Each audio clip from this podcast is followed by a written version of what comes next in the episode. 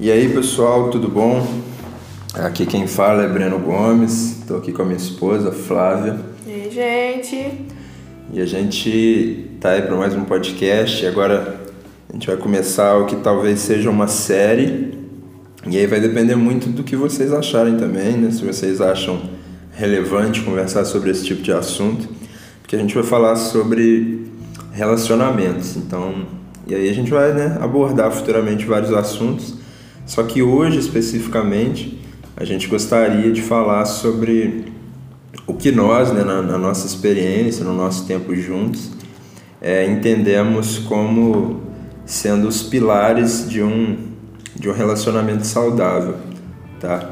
É, e assim, não queremos dizer que sabemos tudo, é, dar uma resposta definitiva. Na verdade, a gente quer começar um diálogo e se você também tiver algo relevante para compartilhar, acrescentar alguma coisa, manda para a gente aí no Instagram, nos nossos, nos nossos meios, porque isso vai ser muito importante para a gente começar uma conversa.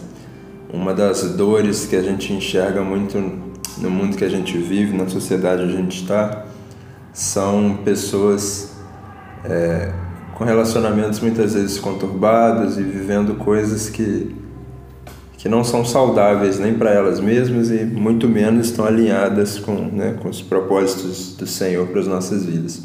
Então a gente quer compartilhar um pouco daquilo que a gente viveu, daquilo que a gente vive, um pouco dos nossos erros, dos nossos acertos e espero que a gente possa contribuir aí com você, seja você alguém que esteja é, solteiro, namorando, é, esteja noivo, de repente você está recém-casado, não sei é, então, que Deus te abençoe. Espero que seja edificante para você. Né, Flávio? É isso aí. Vamos caminhando. Então é isso aí, galera. Vamos começar. Algumas coisas meio óbvias que a gente não quer evitar, de não ficar falando tanto, é você precisa amar a pessoa, isso é óbvio, então né, vamos pular essa parte. E você precisa acreditar que esse relacionamento vai dar certo e, e crer que o Senhor é quem guia isso. Porque se você tem dúvida se você ama, se você tem dúvida que o Senhor abençoe esse relacionamento. Então eu acho que você já tem até que pausar um pouco isso aí e repensar é, essa relação, não é verdade? É, mas aí eu queria falar, a gente né, gostaria de falar sobre três pontos que a gente conversando julgamos ser extremamente importantes num relacionamento. E esses três pontos são confiança, diálogo e cumplicidade. Flávia quer falar, começar a falar um pouco aí sobre a parte de confiança, talvez? É, acho que é, a confiança diz muito a respeito de as, as partes curadas que a gente tem que ter, né? Porque se você entra num relacionamento já desconfiado da pessoa, né? Se você já entra para conhecer a pessoa ali, né? É, já achando que essa pessoa não é exatamente aquilo que ela apresenta ser, já é um ponto aí de você botar o pé atrás. Mas, enfim, a confiança ela diz muito a respeito de transparência, né? Você ser transparente. É, e a outra pessoa também, você entender que a outra pessoa também está sendo transparente com você. O pastor Cláudio Duarte ele tem uma palavra que ele diz, né? É, estar nu sem tirar a roupa. Uhum. Então a transparência é muito isso. É você permitir a pessoa enxergar você em quem realmente você é. Você tirar as suas máscaras sabe? E isso é muito interessante porque, assim, por exemplo, na nossa, na nossa experiência né, que a gente teve, é, isso foi desde o início da nossa amizade. Uhum. Eu senti muita confiança de ser quem eu sou. E é engraçado que quando eu, eu tinha, às vezes, na minha adolescência, tudo que eu gostava de alguém e tudo, eu me fechava e eu ficava enrijecida, ficava ali dura e eu não conseguia ser quem eu era, sabe? Aquelas coisas que a gente fica criando que tem que ser perfeito. Uhum. E, o, e o legal é a gente ser natural, sem ter medo, né? De, de, de ter a obrigação de agradar a outra pessoa. Não, mas essa fluência, né? Essa coisa natural. É porque a pessoa só vai confiar em você se de fato você transmitir essa verdade, né? Sim.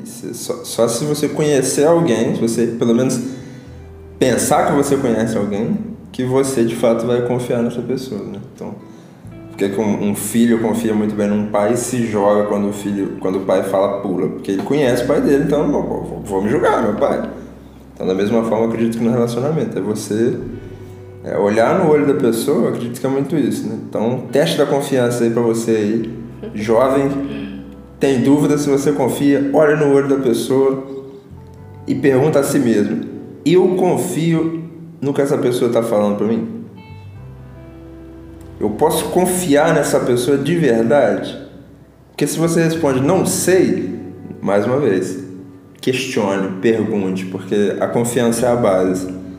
E a gente acredita muito numa coisa, né, amor? Que aquilo que você constrói no começo do seu relacionamento, no seu namoro, no momento que você está começando a conhecer a pessoa e tal, é, é o que você vai viver em uma escala muito maior no seu casamento futuramente. Né? Essa questão mesmo da, da própria transparência né, é muito legal, porque assim, construímos um relacionamento baseado nisso, é, durante o nosso namoro. E aí na, foi muito visível isso, assim, principalmente no período da, da noite de núpcias, na lua de mel. Né? Porque essa, essa transparência, esse relacionamento de eu te conheço e você me conhece, eu me permito ser conhecida também, né? Que aí, parênteses aqui, né? É olhar no olho do outro e pensar também. Eu estou sendo uhum. alguém que a pessoa pode olhar no meu olho e confiar em mim, uhum. sabe? É, e aí fecha parênteses, né? Então essa, essa transparência que gera confiança fez com que no momento mais, mais íntimo fisicamente, né?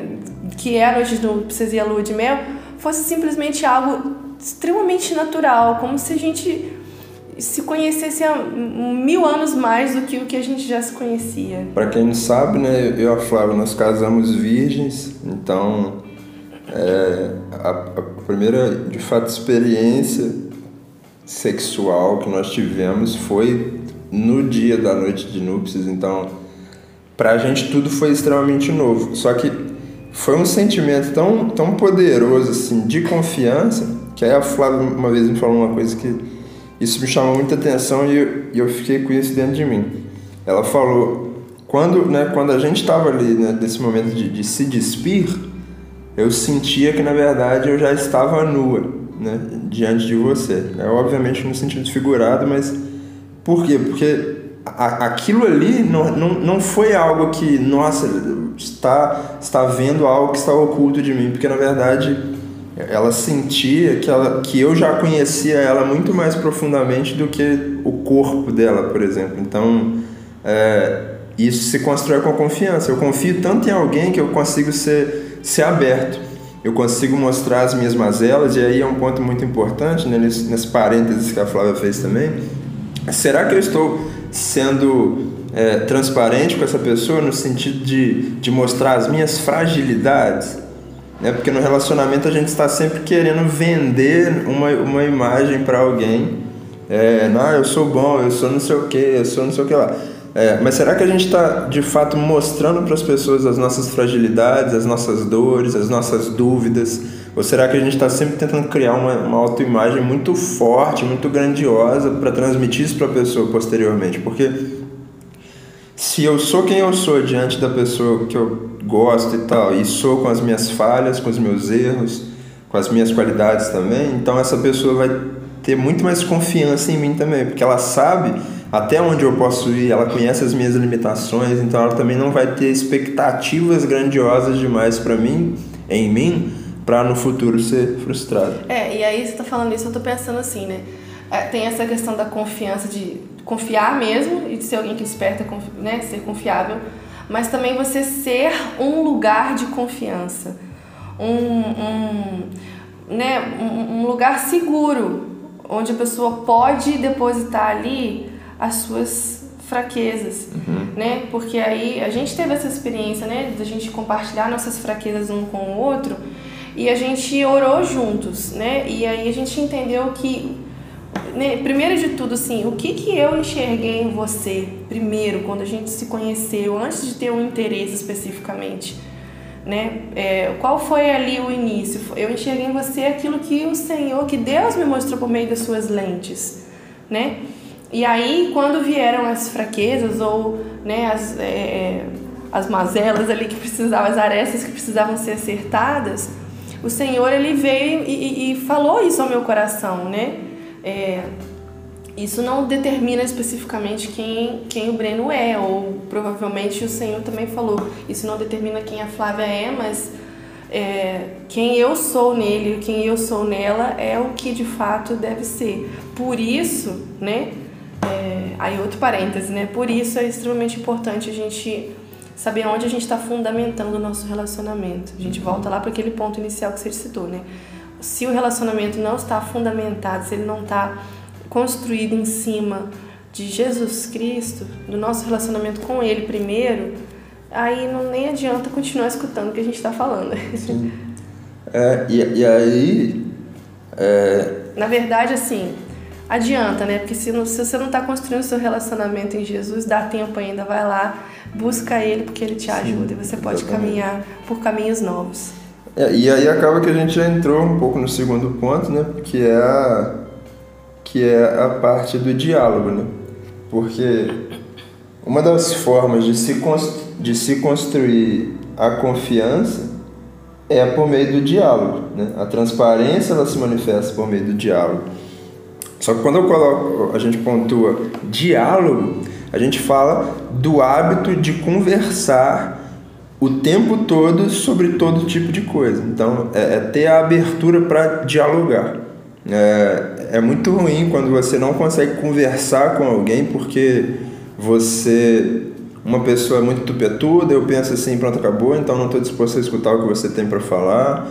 É, ou casais que, que muitas vezes, é, quando se encontram, só tipo, se beijam, dão seus amassos e blá blá blá blá, blá mas não olham no olho e conversa. O que está construindo, né? E aí não está construindo nada, né, basicamente. É, então, tipo, o diálogo, uma coisa extremamente fundamental em todo relacionamento.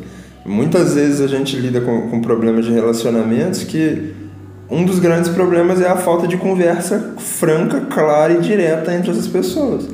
E aí, às vezes, né, por exemplo, quando a gente vai aconselhar jovens ainda mais novos, de uma geração mais nova, é, um dos grandes problemas é que eles até dialogam, só que dialogam por meio de mensagem de texto. E aí você, cara, tipo, olha como que isso é, é, é meio que danoso, porque você não está de fato conversando com a pessoa fisicamente, você não está olhando no olho, então é, isso dificulta muito a relação. Então, dialogar, saber conversar, conversar e conversar sobre tudo, conversar sobre cultura, conversar sobre, sobre sonhos, conversar sobre planos, sobre bobeiras também, conversar sobre bobeira também, conversar sobre a, a vida sentimental né? E aí, né, para as pessoas que já estão noivos e casando, também sobre as suas expectativas e planos do futuro, é, conversar sobre todo tipo de coisa, né? Eu acredito que um casal não pode ter tabu, porque se o casal tem tabu entre si, então vai sempre ter uma coisinha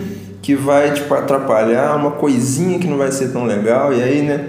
É, para aqueles que já estão casados, recém-casados, é conversar também sobre, sobre a sexualidade de vocês, porque isso também é muito importante. É saber o que, que a pessoa gosta, é saber o que, que a pessoa não gosta, o que, que você pode fazer, o que, que a pessoa pode fazer. Então, é dialogar sobre muita coisa. Né? Então, o diálogo é extremamente fundamental para que relacionamentos sejam saudáveis. Quer falar sobre alguma coisa de diálogo? É, eu tava pensando sim, porque assim, lembrando que esse diálogo, né, conversa, não é simplesmente você falando o tempo todo e aí a pessoa só escuta, né? É estar disposto a ouvir a opinião da pessoa diferente da sua. Quando a gente namorava, a gente tinha muitas opiniões diferentes. Não era, não era pouca, não, sabe? E às vezes essas opiniões diferentes e essas nossas conversas levavam a gente até certos, digamos assim, diálogos mais intensos, né? mais difíceis. Mas o tempo do, do namoro, do noivado, nesse sentido, é extremamente importante para para construir esse tipo de relação de respeito. Eu respeito a sua opinião, você respeita a minha. A gente pode entrar num consenso, mas também tem coisas que a gente vai saber que, por exemplo, é, muitas coisas às vezes eu conversava com o Breno e ele não entendia ou ele não aceitava, eu ia lá, orava e falava: Senhor, tu sabes o que, o que, o que é o certo, o que, que deve ser. Deus, toma frente aí disso aí e faz o que tem que ser. Às vezes o Senhor me convencia no meu coração de que eu estava errada, Outras vezes, ao longo do tempo, o Senhor veio e fez o Breno mesmo falar, ah, Flávia, ó, eu tava pensando nisso assim, assim, eu ficava, ah, então tá bom. Então, é, é a gente saber conversar com o coração aberto para ouvir a opinião diferente do outro e não ficar de mimimi, né? Não ficar de, porque ele pensa desse jeito, porque ela pensa desse jeito, porque é cabeça dura. Cabeça dura não leva ninguém a lugar nenhum, muito menos um relacionamento para frente. E outra coisa que eu queria falar dessa questão do diálogo é que tem pessoas que às vezes falam que não, ah, eu não tenho o costume de conversar, eu sou mais fechado, eu sou mais quieto, não sei o quê. E, e a conversa é uma demonstração de amor, sabe? E aí agora para aqueles que estão né, casados de pouco, ou, recém, ou preparando para casar aí, é, quando você se propõe a parar para ouvir a outra pessoa, você está mostrando para essa pessoa que aquilo que ela tem a falar para você é extremamente importante, sabe? E que você se importa com o que ela está pensando, com o que ela está sentindo, né? Quantas vezes a gente chega, às vezes, cansado do trabalho em casa ou no meio do caminho e a gente para para ter esse tempo, né? Para uhum. se ouvir, para se conversar. E aí não é chegar, chegar em casa e, e, e, ligar a televisão e ficar lá vidrado, ou a gente às vezes que escapole mesmo ficar no, no, no Instagram ali o tempo todo, nas redes sociais. Poxa, você às vezes ficou o dia inteiro longe um do outro trocando uma mensagem ou outra pelo, pelo celular, a hora que vocês têm para ficar juntos, vai ficar os dois mexendo no celular? Ou vai ficar um no canto, outro no outro, pensando na morte da bezerra? Então, é, é, sim, demonstre para pessoa, demonstre para a pessoa que você se importa com ela, que você a ama. E isso é até isso um hábito, né? Porque a gente se acostuma com isso também. Da mesma forma que a gente pode se acostumar a conversar, a gente também se acostuma a não conversar. Exatamente. E isso é extremamente ruim. Né? Tem um livro que chama Liderança e Integridade, tem um momento que ele fala sobre integridade nos relacionamentos e ele fala da importância gigantesca de ter um diálogo sadio entre um casal. Porque a infidelidade, ela nasce muitas vezes pela falta de diálogo. Porque aí você não conversa com a pessoa e aí você tá com uma dúvida, você tá com uma coisa no seu coração, você não conversa, e você começa a se fechar. E aí mais uma vez, isso se torna um hábito e aí você começa a ter o hábito de não se abrir, de não conversar. E aí quando você vê, aquilo ali já virou uma bola de neve, já está grande demais, aí você acaba indo para caminhos que, que muitas vezes não tem a ver com aquilo que você deveria fazer no seu relacionamento, para manter um relacionamento estável. E aí muitas vezes você está conversando sobre coisas importantes da sua vida com amigos do, do, do trabalho, da faculdade, não sei quem, mas você não conversa com a sua namorada, você não conversa com a sua noiva, você não conversa com a sua esposa. E aí isso, isso começa a tornar o relacionamento pesado. Isso começa a fazer com que o relacionamento fique cheio de, de brechas e de dúvidas, porque de fato você não está construindo um diálogo sadio que faz com que os dois cresçam no conhecimento um do outro. E, e aí é muito importante de fato dialogar sobre todas as coisas, inclusive sobre coisas que vocês não conversam, para que vocês cheguem a um acordo ou que pelo menos vocês entendam por que a pessoa pensa da forma como ela pensa, e ok, então você pensa assim, eu penso assado, e amém, mas isso, isso não muda meu amor por você e, e vamos seguir. Mas se você não conversa, você não consegue romper essa barreira e, e, manter um relacionamento sadio, porque você sempre vai ter uma coisinha que, ah, não vou falar sobre isso aqui não, porque pensa diferente, blá blá blá. E lembrando que diálogo não é briga, né? Então você não vai querer ficar fazendo luta de força, né? Porque o relacionamento os dois não estão em pé de guerra. Né? Não é um querendo provar para o outro que é melhor do que o outro, mas pelo contrário, é um querendo acrescentar o outro com liberdade para falar: eu não concordo com o que você está falando, eu não penso desse jeito.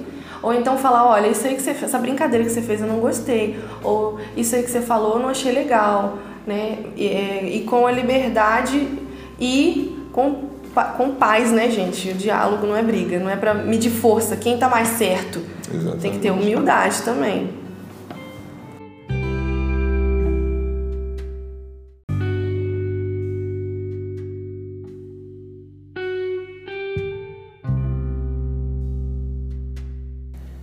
E o último ponto aí, mas não menos importante, é a cumplicidade.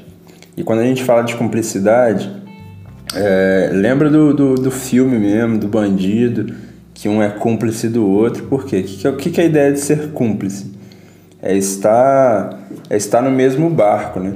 É estar junto ali, um com o outro, e se der certo, vai dar certo, se der errado, vai dar errado é, é estar disposto a, a comprar a mesma briga e de fato tá junto. É, é uma decisão, a decisão do casal. Uma posição, a posição do casal. E vocês estão dispostos a, a viver juntos numa mesma visão, no mesmo, no mesmo objetivo, numa mesma missão. Fala um pouco aí, Flávia, sobre isso. É, e aí tem até a ver com o que a gente falou, né? Vocês não estão. O casal não está em pé de guerra, não é, não é o Tom e o Jerry, né? Não é ficar um tentando competir com o outro, medir força com o outro. Eu tô certo, não, você tá certo, então fulano tem que estar tá sempre certo. Na verdade, diz respeito a é, os dois estarem dispostos a baixar a orelha para que haja como um acordo mesmo, né? Para que haja uma caminhada, uma fluência, né? Se ficar um pegando no pé do outro e, e, não entrarem em acordo nas decisões, principalmente, né? Que cumplicidade fala muito de tomada de decisões. E o casal, o tempo todo, desde o namoro, toma decisões, né? A própria decisão do namoro é né? A atitude do namoro é uma decisão a ser tomada de duas partes. E aí que eu acho interessante que a gente estava até conversando, né, Breno, outro dia, hum. é que é, essa questão da, do, do, da cumplicidade diz respeito, não quer dizer que eu não vou escutar é, um conselho, não quer dizer que eu não vou ouvir, às vezes, aquilo que o meu pastor, ou meus líderes, ou até mesmo os meus pais estão trazendo como orientação, como sugestão, para a gente ficar atento, para a gente estar tá alerta. Mas é, quer dizer que é o seguinte: eu escutei um conselho, eu ouvi uma orientação, eu trouxe para nossa relação e a gente uhum. considera juntos, a gente pensa juntos, mas a decisão final vai ser nossa. É, e aí é, é, até interessante porque. E aí isso aí dá até outro tema, né? Que, que é de fato essa questão de de vocês serem um, nas decisões vocês serem um. E aí o que, que a Bíblia fala, né? Deixará o homem em sua casa, se unirá à sua mulher, eles serão uma só carne. Então, quando a gente fala de cumplicidade, o, extremo da cumplicidade é compreender que o matrimônio, né, e aí né, o objetivo, o alvo de, de todo relacionamento deveria de fato culminar num, casamento, na constituição de uma família, isso que nós cremos é, o, o, tudo vai apontar para se tornar uma só carne. Quer ser mais cúmplice do que ser um? Então, o extremo da cumplicidade é de fato ser um. É, é tomar decisões em conjunto, é andar em conjunto, é andar em comunhão, é onde um tá, o outro tá, não necessariamente fisicamente, mas é, ter consciência do que o outro está fazendo, saber onde ele está, é estar envolvido com a vida da outra pessoa de uma forma muito grande. É, e de fato, e aí por isso que eu falei que dá outro tema, isso envolve todas as áreas da vida. Então, quem que vai definir é, como vai ser a criação dos filhos quando vocês tiverem filhos? Os dois, porque vocês são cúmplices, vocês são um. Ah, mas quem que vai. É, quem que vai administrar o dinheiro? O dinheiro é de quem? O dinheiro é meu, é seu? É, não, o dinheiro é nosso, porque nós somos cúmplices. Então, nós somos um. Há cumplicidade entre nós, nós agimos de comum acordo. Então, se eu sou cúmplice de você, então, meu amigo, se, é, é, é o que eu falei no começo. Se eu for ser preso por alguma coisa, vai ser preso nós dois, porque você sabe o que eu estou fazendo. Então, cumplicidade é o, o culminar da, da né, a união aí entre a confiança e o diálogo é a cumplicidade. Então, é, é, de fato, porque se você confia totalmente em alguém e você dialoga sobre todo tipo de coisa, meu amigo, e isso é, é recíproco, acontece para os dois lados, então vocês se tornam cúmplices nas coisas que vocês estão fazendo. E aí pensando assim, né? Tô pensando aqui na, na parte prática mesmo, né? Você já falou aí da questão dos recursos financeiros, das decisões uhum. sobre filhos e tal. Mas e aqueles que estão, às vezes, são um pouco mais novos ou não tá pensando nisso nesse momento específico, né? Uhum. É, poxa, se você não consegue, se vocês, enquanto casal, não conseguem tomar decisões simples juntos, por exemplo ah, é, nós vamos sair para passear. Para onde que nós vamos? Aí isso, isso gera uma discussão, uma briga, uma confusão e caramba, sabe? Ah, nós vamos escolher é, um presente, sei lá, de Dia das Mães. A gente quer dar igual, entendeu? Aí um quer A e o outro quer B, aí, aí gera confusão de novo. Poxa, vocês não estão sendo cúmplices, sabe? Então, tomada de decisões com coisas pequenas, simples, né? Onde nós vamos comer? O que, nós vamos fazer hoje? Para onde nós vamos nesse final de semana? É, passear? Aí... Enfim, coisas pequenas já começam a gerar essa ideia da, da, da, e, da cumplicidade. E só, desculpa te cortar, mas é porque é muito prazeroso, sabe? É muito legal você saber que não, nós escolhemos isso aqui, né? Claro que também não vamos ficar batendo cabeça. Se alguém chega pra gente e fala, esse caminho que vocês estão indo não é bom, e aí, não, nós somos cúmplices, nós vamos continuar seguindo nele porque a gente quer cair no buraco juntos. Aí esse problema é de vocês, vocês vão ter que arcar com as consequências do buraco que vocês vão cair. Só que é interessante usar coisas do, do, do nós, porque aí entra até em outro ponto, e às vezes eu vejo muito isso com casal. Às vezes, vamos supor, a, a mulher ah, é, tipo assim, o, o casal é convidado para ir em tal lugar. E aí, tipo, o cara, é, o cara quer ir, a mulher não quer, né? Ou ao contrário, enfim. E aí, tipo, eles decidem, tá, então não vão. Aí quando alguém de fora pergunta, pô, por que, que você não foi em tal lugar? É, isso às vezes acontece, é tipo assim, o cara vira, ah, minha mulher não quis, ah, minha mulher não quis ir, aí eu tive que ficar em casa, não sei Cara, é, vocês não estão sendo cúmplices nisso. É óbvio que vai ter casos que pode isso acontecer, às vezes você está conversando com um amigo, uma pessoa mais próxima, beleza. Só que a cumplicidade também está em ter maturidade para virar e responder. Nós tomamos uma decisão de não ir, porque nós preferimos ficar em casa naquele dia. É... Ou às vezes de fato não ir e falar, poxa, a, a minha esposa estava, né, tipo, pouco indisposta, ela não podia ir, eu preferi ficar em casa com ela. Porque, tipo, pô, eu prefiro ficar com ela, porque eu sou cúmplice dela. Mas é muito interessante porque, às vezes, isso aí também resolve muitos problemas que vocês podem ter com até com a família do outro. Ah, vão na casa, vem cá na casa do seu pai hoje, vem cá na casa não sei quem hoje. E, e às vezes uma das partes não tá tão, tão afim, ou tá, às vezes tá muito cansado, quer ficar em casa, Pô, em vez de falar, ah, minha esposa tá cansada, aí você arruma um problema com a sogra dela. é, cara, hoje a gente não vai. Porque a gente quer passar em casa. E ponto final. Por quê? Porque vocês são cúmplices, vocês estão em uma cumplicidade. E aí até outro ponto, né, que muitas vezes eu vejo, em relacionamento de jovens principalmente, é, cara, a, a, o poder de decisão de pessoas fora do relacionamento. É, e, e, aí eu vejo isso muitas vezes acontecendo, de pessoas externas tomando decisões pelo casal porque eles não têm, às vezes, maturidade para tomar aquela decisão.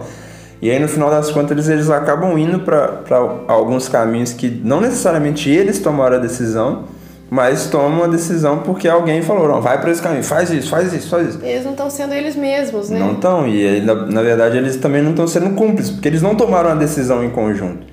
Eles simplesmente estão seguindo um fluxo. Ah, fulano mandou a gente fazer. Tanto que, às vezes, algumas pessoas me perguntam sobre né, esse começo da vida a dois, de casamento e tal. Ah, Breno, o que, que você acha de... Pô, eu ganho mil reais, minha esposa não trabalha, mas a gente quer casar. O que, que você acha?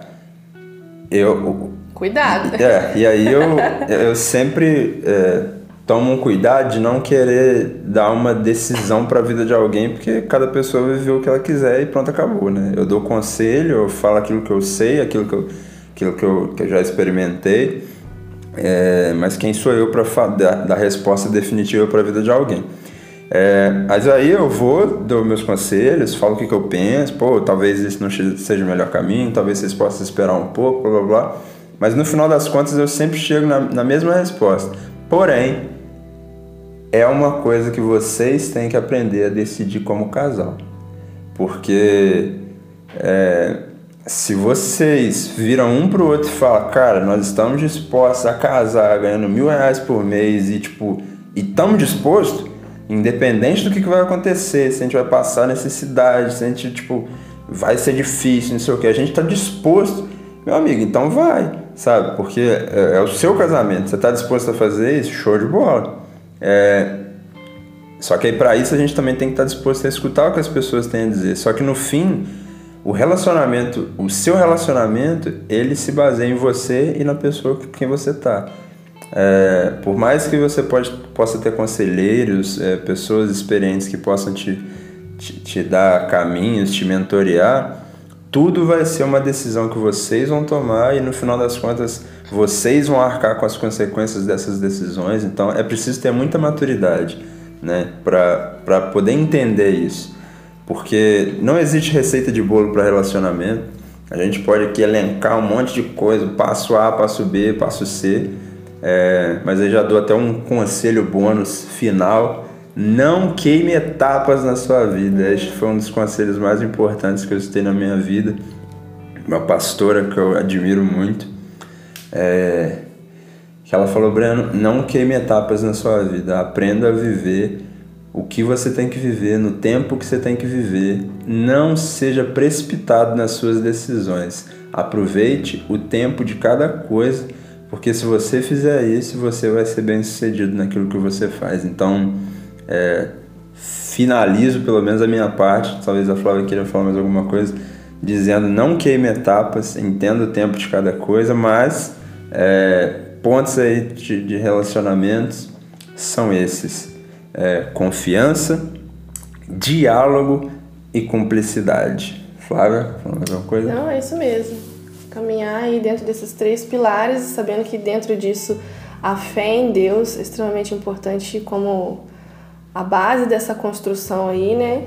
E, e o amor que vem do próprio da própria essência de Jesus Cristo, é esse amor que é o betume, né? É a, é a massa, é a liga faz essa construção permanecer. E dentro disso tudo, sempre assim, sabendo que ter maturidade é extremamente importante para iniciar um relacionamento, né? É, para que sair afobado aí, para quem estiver escutando que ainda não, não tem um namoro ainda, não estejam ansiosos por coisa alguma. Deus, ele prepara todas as coisas, ele guarda no tempo certo né? Eu comecei a namorar com 24 anos e isso não foi em nenhum momento retrógrado para mim, pelo contrário, é, foi o tempo certo que eu precisava me conhecer, saber quem eu era, porque o relacionamento são duas pessoas inteiras que se unem, não são duas metades. Isso é muito importante, né? É, e aí, assim, eu deixo essa mensagem para vocês e também aqueles que estão caminhando aí em direção ao altar, os que estão noivos, os que estão planejando ficar noivos. Também não estejam ansiosos por coisa alguma. Pode sonhar, sonha mesmo, sonha como filho, como filha de, de Deus, o Deus Altíssimo, Deus que tanto tem prazer de nos amar, de nos abençoar e de realizar nossos sonhos. É, não perca a esperança no Senhor. Sonha mesmo com a sua lua de mel, de fazer um, de ir para um lugar bem legal, bem bacana. E caminhe com passos de fé, porque Jesus é bom. e o relacionamento foi criado por Deus, né, para estabelecer famílias, trazer unidade, trazer fortalecimento, sabe, para as pessoas, equilíbrio porque a nossa sociedade está muito quebrada, né? A gente está vendo aí muitas questões emocionais super visíveis nos nossos jovens e adolescentes hoje e muita responsabilidade disso vem das famílias quebradas. Então, se a gente puder né, nos ajudarmos uns aos outros aí com essas conversas que a gente está tendo aqui, acredito que nós temos muito a crescer juntos, todos nós. E aí eu finalizo com um texto, texto esse muito usado para para casamentos, relacionamentos. Também se aplica de certa forma em algumas partes para relacionamento entre amigos, entre parceiros, mas quero trazer aqui focado na, na parte do relacionamento entre casais. Está em Eclesiastes capítulo 4, versículo 9 adiante. É melhor ter companhia do que estar sozinho, porque maior é a recompensa do trabalho de duas pessoas. Se um cair, o amigo pode ajudá-lo a levantar-se mas pobre do homem que cai e não tem quem o ajude a levantar-se. E se dois dormirem juntos, vão manter-se aquecidos. Como, porém, manter-se aquecido sozinho? Um homem sozinho pode ser vencido, mas dois conseguem, conseguem defender-se. Um cordão de três dobras não se rompe com facilidade. Então, é, cresça em confiança, cresça em diálogo, cresça em cumplicidade. Um cordão de três dobras não se rompe com facilidade. Que Deus te abençoe. Espero que esse episódio, esse podcast tenha te edificado de alguma forma, tenha acrescentado algo na sua vida de algum, de algum modo. E se valeu a pena, se foi bom escutar até aqui, então eu te convido a, a, a curtir aí, a, a compartilhar com seus amigos, a mandar para outros casais, para outras pessoas que talvez possam ouvir essa mensagem. É, ativa lá o sininho lá no Spotify, não sei como é que funciona direito ainda, mas é, eu sei que dá para você salvar lá para sempre que aparecer um episódio novo você ver. É isso aí, segue a gente aí nas redes sociais e tamo junto, galera. Deus abençoe. Tchau, tchau. Tchau, gente. Um abraço.